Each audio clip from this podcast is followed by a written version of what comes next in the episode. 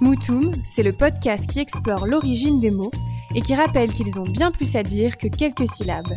Les langues mortes se délient, embrassent les langues vivantes et vous transportent à travers leurs histoires. Moutoum Cette semaine, je vous raconte l'aventure d'un mot qui en est deux, qui peut à la fois défendre une personne en justice et être dégusté en guacamole à l'apéro. L'avocat. Ah, une tuerie le guacamole.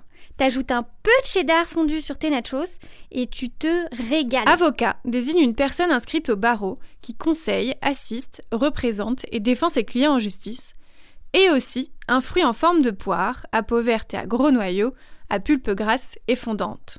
Deux définitions bien différentes, aux origines tout aussi différentes. Ah oui, oui. Euh, faut pas confondre, hein, ça peut être gênant. Penchons-nous d'abord sur l'avocat appelé à la barre. Dans la Grèce antique, les accusés sont contraints de se défendre seuls, Ah mais ouais. sont autorisés à faire rédiger leur discours par un logographe ou un Chaud écrivain public. Ils étaient pas commodes les Grecs.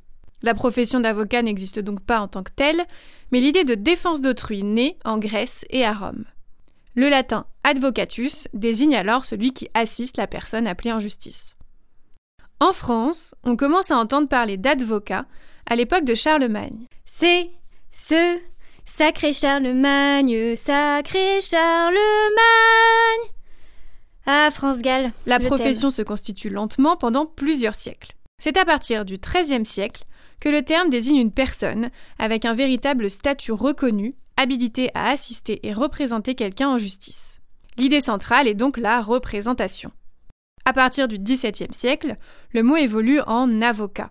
Il faut attendre le XIXe siècle pour que ce terme désigne en plus celle de défenseur et rejoigne son sens actuel.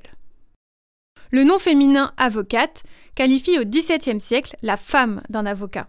C'est seulement en 1883 que le terme décrit la profession, avant même qu'elle ne soit accessible aux femmes en 1900. Eh bah, pour une fois que c'est dans cet ordre-là. Éloignons-nous de la Cour de justice et partons de l'autre côté de l'Atlantique. Alors, le dernier bateau qui a voulu traverser l'Atlantique, il s'est pris un iceberg. Et spoiler alerte, DiCaprio il est mort. Je dis ça, je dis rien. L'appellation du fruit exotique, récente star des brunchs, tire son origine ailleurs. L'avocat est originaire du Mexique, où il était déjà consommé par les Mésoaméricains il y a 8000 ans. Il est désigné en nahuatl, langue indienne de la culture aztèque, par ahuacatl, qui, clairement inspiré par la forme du fruit et de son noyau, signifie testicule. Au XVIIe siècle, les Espagnols découvrent ce fruit mexicain, alors appelé par les Indiens aguacate. Il devient avocado en espagnol. Importé partout en Europe, on l'observe dans un premier temps en français sous la forme avocate en 1684, puis avocat en 1716. Je terminerai sur un petit conseil, avocat ou avocat, pas trop dur ou pas trop mûr, choisissez-le bien. Ah, je le note celui-là. Rendez-vous la semaine prochaine pour découvrir l'histoire d'un nouveau mot. En attendant, vous pouvez nous retrouver sur Instagram, Moutoum Podcast, et sur notre site internet, moutoumpodcast.fr, ou réécouter les anciens épisodes. À la semaine prochaine